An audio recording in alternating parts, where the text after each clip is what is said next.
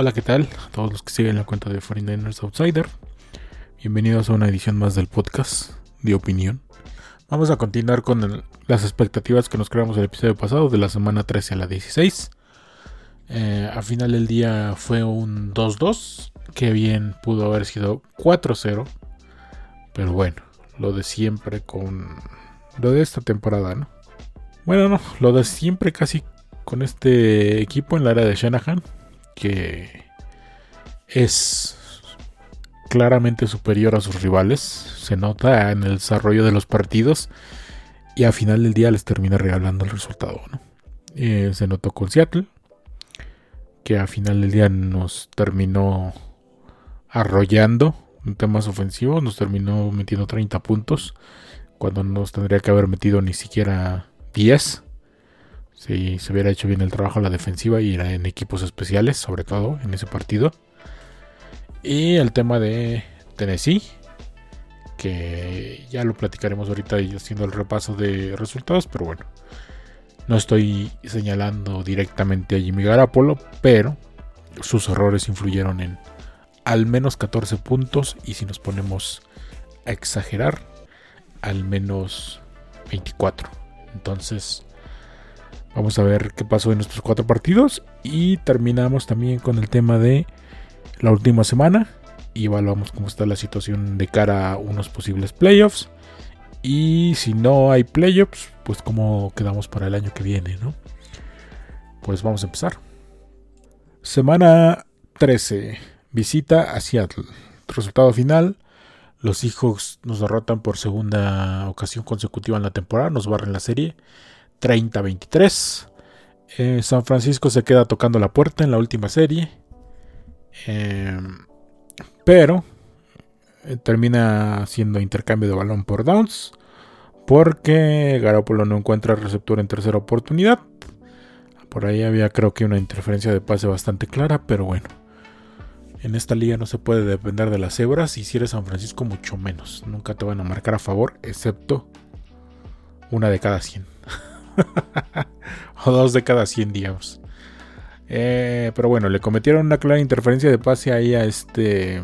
Ay, ¿quién fue? Fue el receptor este que venía de Arizona, que ahorita no me recuerdo su apellido. Pero eh, lo estaban sujetando flagrantemente y tú antes, después antes, durante y después del pase. Pero no se marcó nada. Y luego en cuarta de oportunidad a Garoppolo le bloquearon el pase en la línea de, scrimmage. Y se entregó el balón, no se pudo empatar. Yo estaba ahí pensando tal vez que si, San Francisco notaba si jugaran de una vez el tema de dos puntos a lo, a lo John Harbaugh en Baltimore. Pero pues no pasó. Seattle se lleva el partido. Nos metes el segundo descalabro de, y de los partidos que más van a pesar esta temporada si no se, no se clasifica a playoffs, ¿no? Dos derrotas contra uno de los peores Seattle en los últimos tiempos. Y eh, ahí queda. Nos barrieron otra vez en la temporada. 1-4 en la división. Nos barrió también Arizona. Y bueno, el único resquicio de vida en, esos duelos interdivisionales es los Rams. Ah, ¿Quién tuvo los mejores números en este partido? Garoppolo lanzó para casi 300 yardas, 299. Mitchell, Aya Mitchell solo pudo correr para 66 yardas. Me lo tocaron feo también. Y no se marcó castigo. Era un claro golpe a la cabeza contra un jugador indefenso. Pero bueno, no se marcó nada. Y Kittle se empezó una seguidilla de partidos muy buenos. Con un juego de 181 yardas y un par de touchdowns, me parece. O un touchdown, no recuerdo bien ahora mismo. Eh, siguiente visita a Cincinnati que se antojaba complicada. Sobre todo por la exhibición de la semana previa en Seattle. Pero, eh, a pesar de que otra vez estaba dejando ir el partido en, en la parte final, San Francisco dominó toda la primera mitad, sacó buena ventaja. Pero ya para cerrar en el cuarto cuarto, Cincinnati se dio cuenta de que podía empezar a buscar eh, el tema del juego aéreo. Y yo Burro empezó a completar con llamar Chase, con Higgins, con eh, su tercer receptor, que también ahorita se me fue el, apellido, Boyd, creo que se apellida. Y nos empezaron a remontar. También la ofensiva dejó de hacer su trabajo. Empezó a dejar de. Empezó a hacer series cortas que terminaban muy rápido. Y Cincinnati aprovechó, se, se fue al frente. Y luego ya para cerrar el partido, San Francisco alcanzó a regresar. Y tuvo la serie. Se pudo haber sacado el partido en tiempo regular. San Francisco armó una serie ofensiva decente para salir con el gol de campo y llevarse la victoria. Pero Robbie Gold, eh, decepcionante. Eh, falló el gol de campo y mandó las cosas a tiempo extra. En tiempo extra parecía que ya todo se venía para abajo. Pero la defensiva se fajó. Permitió solo gol de campo de parte de los Bengals en la primera serie ofensiva del tiempo extra. Y luego San Francisco tomó el balón y lo llevó todo el camino hasta la anotación de Brandon Ayuk y se, llevó al partido. Un partido dramático, un partido que también les digo otra vez, San Francisco estaba a punto de regalar y en el lo tuvo que haber regalado, la verdad, si somos sinceros, pero bueno, de una u otra manera se rescató y, eso compensó un poco por la derrota de la semana anterior en Seattle, ¿no? Creo que considerando cómo se había desarrollado la temporada, una visita a Cincinnati se antojaba muy difícil y, sobre todo porque Cincinnati es muy potente por aire, ¿no? Que es lo que le, duele a San Francisco. Entonces, una, una gran victoria de las, de las de mayor renombre en esta segunda parte de la temporada. Por ahí yo incluiría, que ya no se nota tanto al final porque Minnesota está eliminado. Pero bueno, yo incluiría esa victoria contra los Vikings también. Que, que eh, ¿cómo se puede decir? Embellece, enaltece un poco la temporada de este equipo en la segunda parte de la misma. Luego tenemos una. Se recibe a Atlanta, a los, a los Falcons, en un partido que era ganar o ganar.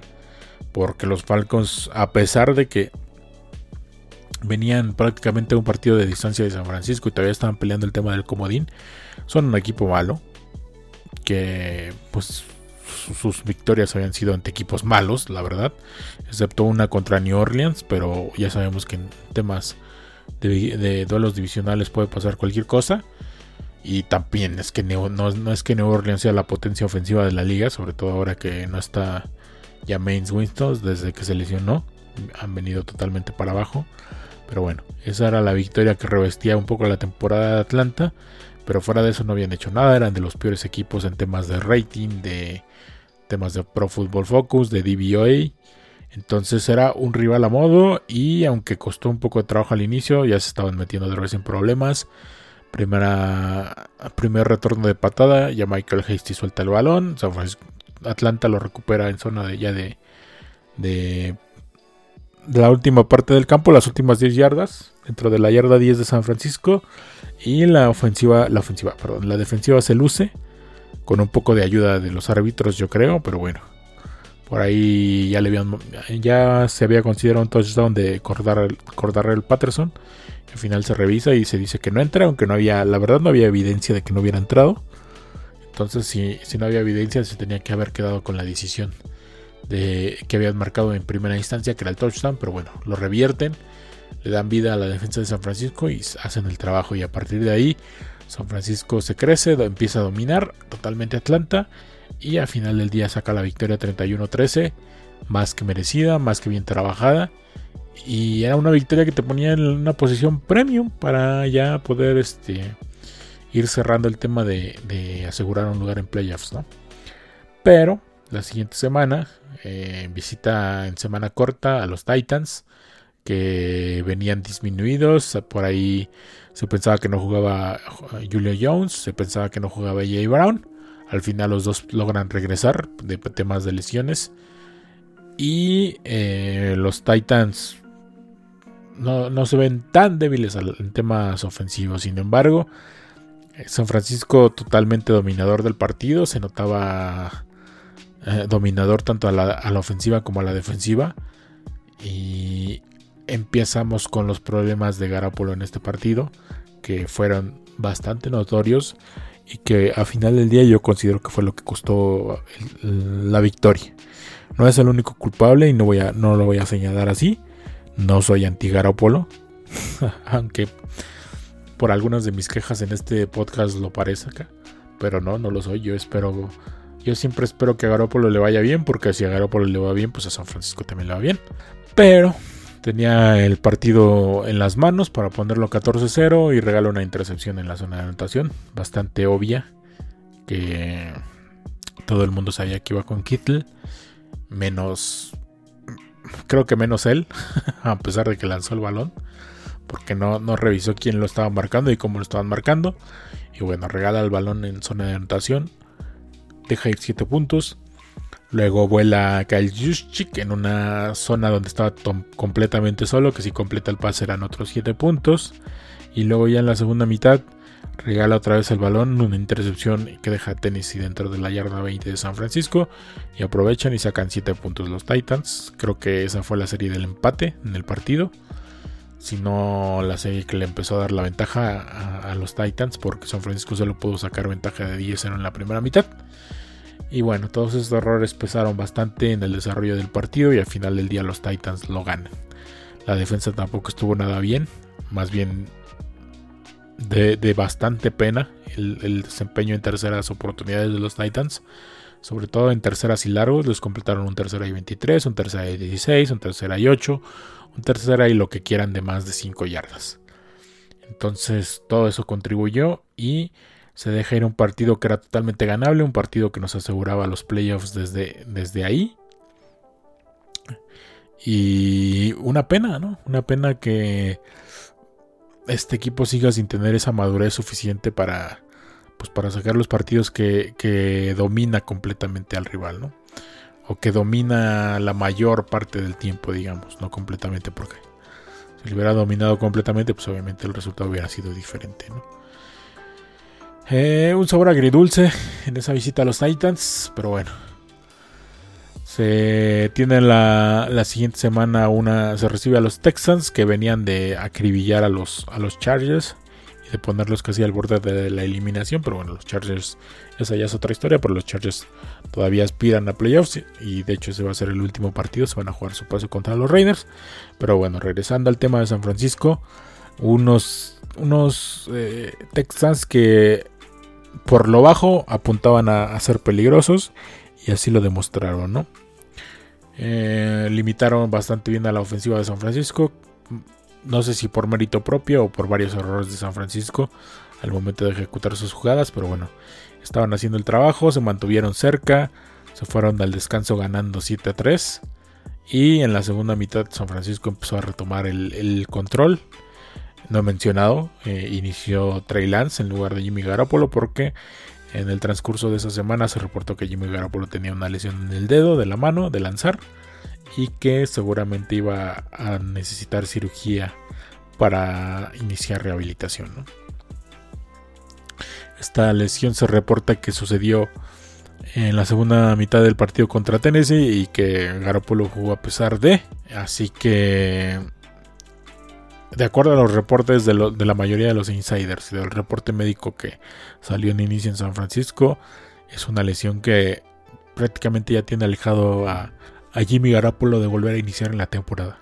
Toda la semana previa al partido contra los Texans estuvo hablando de que tal vez pudiera jugar, pero bueno, todo era una pantalla de humo de Shanahan para el tema de que, los, que el equipo rival se preparara para los dos estilos de Corea que tienen el equipo. Pero todo el mundo que estuviera enterado de lo que pasaba en San Francisco estaba, estaba completamente seguro de que iniciaba Lance. Y al final del día sí pasó. Lance inició su segundo partido de la temporada, luego de aquel que jugó en la visita a Arizona, de la semana 5. Y a pesar de que se hablaba de que estaba teniendo las mejores semanas de, de, su carrera en las prácticas y todo eso, eh, el equipo dejó mucho que desear en la primera mitad. Mucho, muchas imprecisiones, mucha mala ejecución, muchas jugadas, la verdad, sin nada de imaginación. Y también un, Lance que en el tema de las jugadas por carrera, las formaciones pisto, las formaciones read option, lo que ustedes quieran, se notaba eh, inseguro, la verdad. No atacaba con la determinación necesaria cuando salía por carrera, cuando salía por piernas. Y al momento de lanzar los pases, telegrafiaba demasiado. De hecho, regaló una intercepción en, el primer, en la primera mitad. Y se veía todo mal, se veía todo mal, la verdad. Pero bueno, tuvieron una serie un poco de regreso en, los últimos dos minutos de la primera mitad.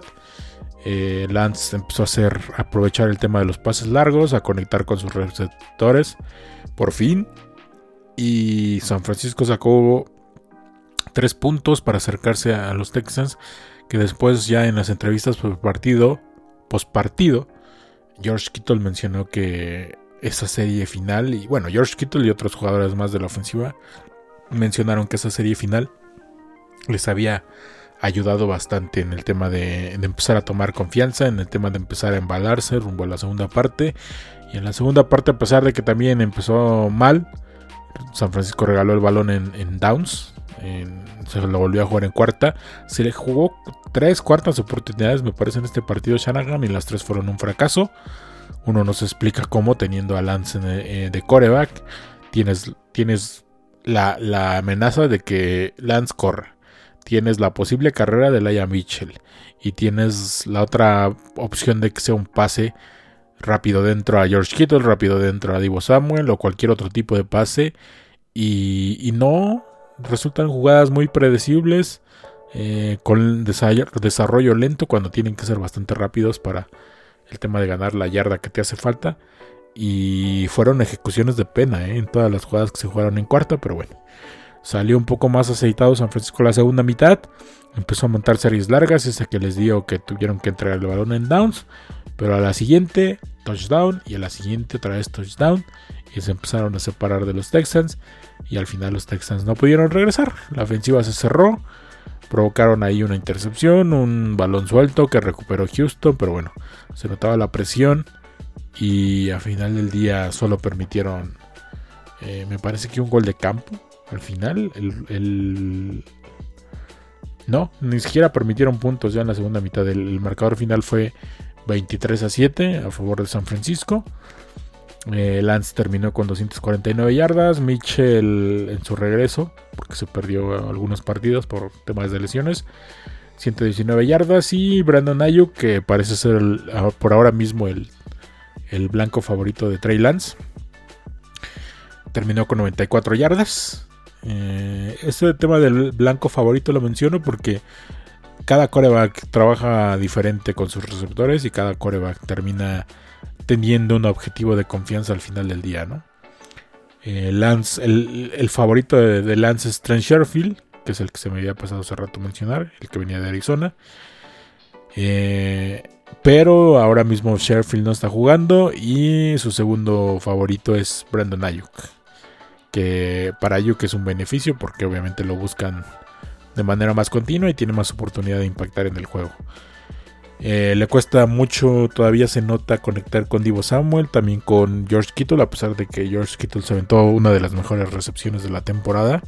Creo que el pase de Lance era malo, pero bueno, eh, Kittle se lo compuso pero se nota esa, esa falta de confianza ¿no? que tiene el, coreback nuevo, tanto con Kittle como con, con Divo Samuel, a pesar de que uno de esos pases largos de, Lance era para Samuel y terminó en touchdown, se nota que no hay tanta química, ¿no? Como con, con Jimmy Garapolo y, tanto Divo como con Kittle. Entonces son cosas que tiene que ir desarrollando Lance. Yo no le voy a reclamar mucho si me decepcionó un poco esa, ese desempeño de la primera mitad de este último partido. Pero corrigió bien el muchacho.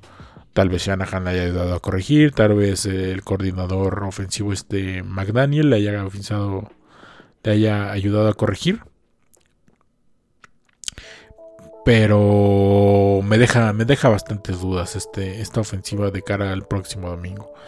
De nuevo, yo creo que debido a la lesión que tiene Garópolo y si hacemos caso al reporte médico que salió en un principio, entonces yo de plano lo descarto. Se va a seguir ah, mencionando esta, esta pantalla de humo en los medios de que tal vez pueda jugar, que si le dan descanso toda la semana se puede recuperar, etcétera, etcétera, pero no. El titular va a ser Lance y obviamente va a ser un juego de vida o muerte. Así que vamos a hablar un poco de los escenarios para playoffs que se, que se vienen tanto para San Francisco como para los Rams, que son el, el rival de la semana 17.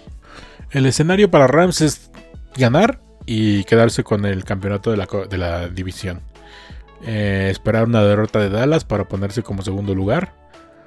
Y eso es lo máximo a lo que aspira. El otro escenario para Rams es si pierde y Arizona gana, quedarse como segundo lugar de la división oeste y tener que jugar, eh, aparte de tener que jugar la ronda de Wildcard, que ya está, ya está, este, eso ya está cerrado porque Green Bay ya es el número uno de la conferencia y nadie se lo va a quitar. Aparte de tener que jugar la, ronda de comodines, lo van a tener que hacer de visita si terminan como, como segundo lugar de la división. Seguramente contra los propios Cardinals, ya veremos cómo, cómo es el sit, el sit final de la conferencia. Y del lado de San Francisco, lo que está en juego también es el pase a playoffs. Si gana, está dentro como sexto lugar. Eh, sin importar lo que haga Filadelfia el sábado contra Dallas. Y si pierde, pero pierde Filadelfia y New Orleans, avanza también como sexto. Y si pierde, gana Filadelfia y gana New Orleans, está fuera.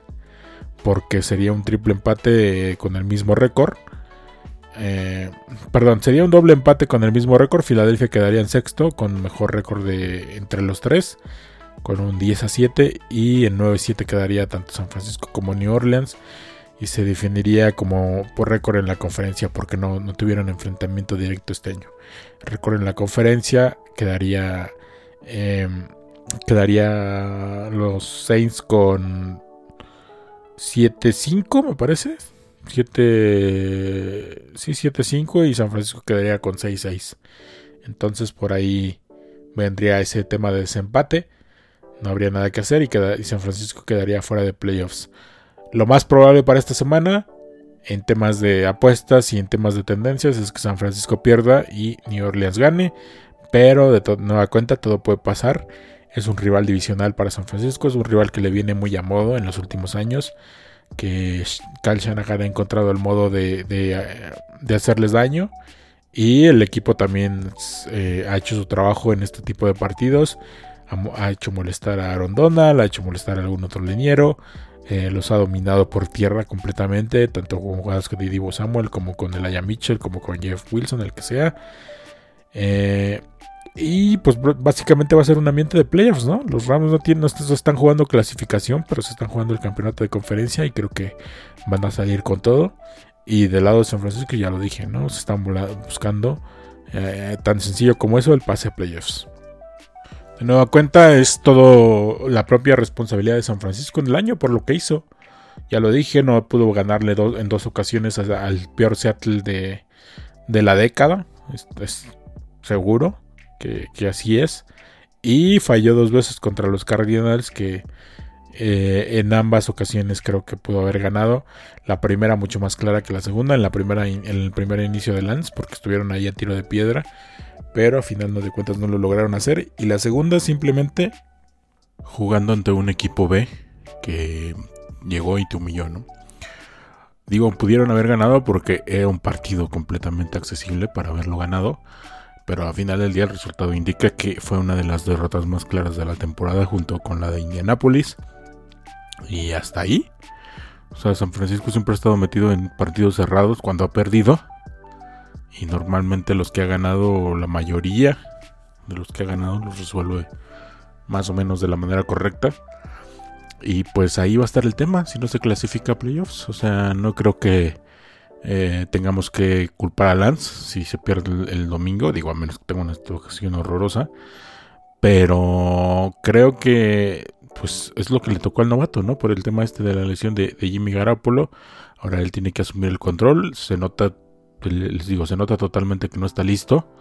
Todavía está muy verde. Vamos, ha jugado con el, con el partido del domingo, ha jugado tres partidos en dos años. O en tres años, me parece, ya ni estoy seguro.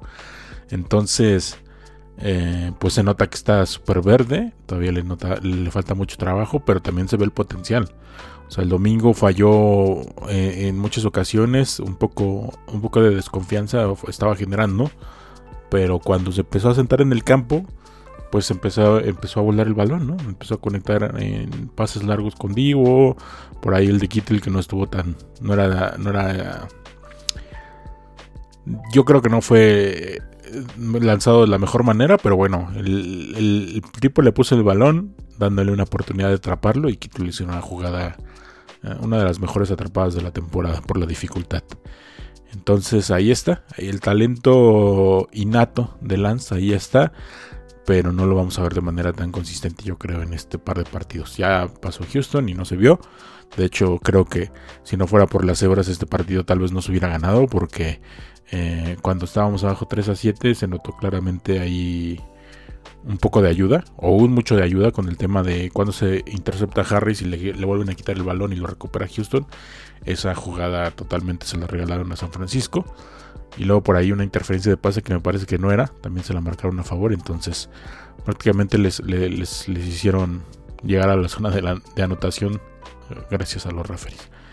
Pero bueno. Eh, el domingo partido contra, contra los Rams, un rival conocido, un rival que se le acomoda muy bien a estos Niners de, Mike Shanahan, de Mike Shanahan, de Cal Shanahan, perdón, por el tema de que se les puede correr, que San Francisco siempre ha logrado establecer bien su ataque terrestre contra ellos y que del otro lado, aunque ahora este, ha estado Stafford, este, pues de alguna manera San Francisco lo ha logrado limitar, ¿no? Antes lo hacíamos con Goff. Eh, y ahora, al menos en el primer partido se hizo con Stafford, se le limitó bastante. Fue el primer partido de Adel Beckham, obviamente. El primer partido de Von Miller con, ellos. Y ya veremos qué ha pasado, ¿no? Después de. Fue. El, primer partido fue en la semana. En la semana 10. Así que ya pasaron más de dos meses desde ese último partido. y también los Rams se han enrachado después de después de su último partido. Están peleando por segundo lugar de la conferencia. Eh, cuando inicie el partido ya sabrán, creo, si tiene, si, si, ya lo consigue, no. A ver, es que no me acuerdo que juega Tampa. Porque Dallas juega el sábado. Si Dallas pierde con Filadelfia y luego Tampa pierde el domingo, que va contra Carolina, no creo que lo haga. Pero en caso de que se diera esa situación de que Dallas perdiera el sábado y, y Buccaneers el domingo, entonces eh, Rams, bueno no, no, no me estoy equivocando porque Rams aún tendría que ganar, porque si pierde y gana a Arizona, Arizona sería el campeón de la división. Entonces, este, en este partido ambos equipos están jugando muchas cosas. Obviamente el, que tiene más cosas que perder es, San Francisco, porque si pierde no, no califica básicamente tendría que perder Filadelfia también el sábado y tendría que perder. Bueno, Filadelfia no. Tendría que perder New Orleans, perdón, con Atlanta al mismo tiempo, a la misma hora. Los partidos inician a la misma hora, a las 3.25 de la tarde.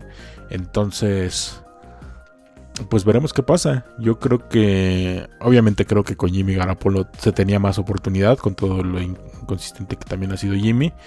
Pero es un rival que se le da muy a modo también a Garapolo. Entonces, creo que eh, si hubiera estado disponible, habría más oportunidades de ganar. Con, con Lance estamos un poco 50-50 por el tema este de la volatilidad, volatilidad que aún tiene como, como jugador novato y como jugador que eh, apenas está jugando, va a estar jugando su cuarto partido en dos o tres años. Y pues pasará el tema por el ataque terrestre, ¿no? Ya se recuperó a Elijah Mitchell, y al menos no salió en el reporte de lesionados después del último partido, entonces digamos que está sano. También ahí tenemos a Jeff Wilson, en temas de línea ofensiva no ha habido bajas. Eh, desde que se quedó fuera por toda la temporada McGlinche y esta línea ofensiva ha funcionado, ha cumplido con su labor, ¿no? Del lado izquierdo ya sabemos que es una garantía con, con Trent Williams y Laken Tomlinson y del lado derecho pues eh, hay altibajos, pero en general tanto eh, Tom Compton como Daniel Brunskin lo han hecho bien. Entonces, creo que este equipo debería poder establecer su ataque terrestre nuevamente y a partir de ahí ya veremos cómo se desarrolla todo lo demás, ¿no? Si, si funciona el ataque terrestre, debe de empezar a funcionar sí o sí el play action. Y del otro lado, a la defensiva, pues ya veremos cómo les va en esta ocasión, ¿no? La, la, en el partido pasado los Rams no venían tan bien. acababan de perder a este... su, receptor... Su receptor que venía de Buffalo, que ya tiene varias temporadas con ellos. Este, y estaba debutando del Beca.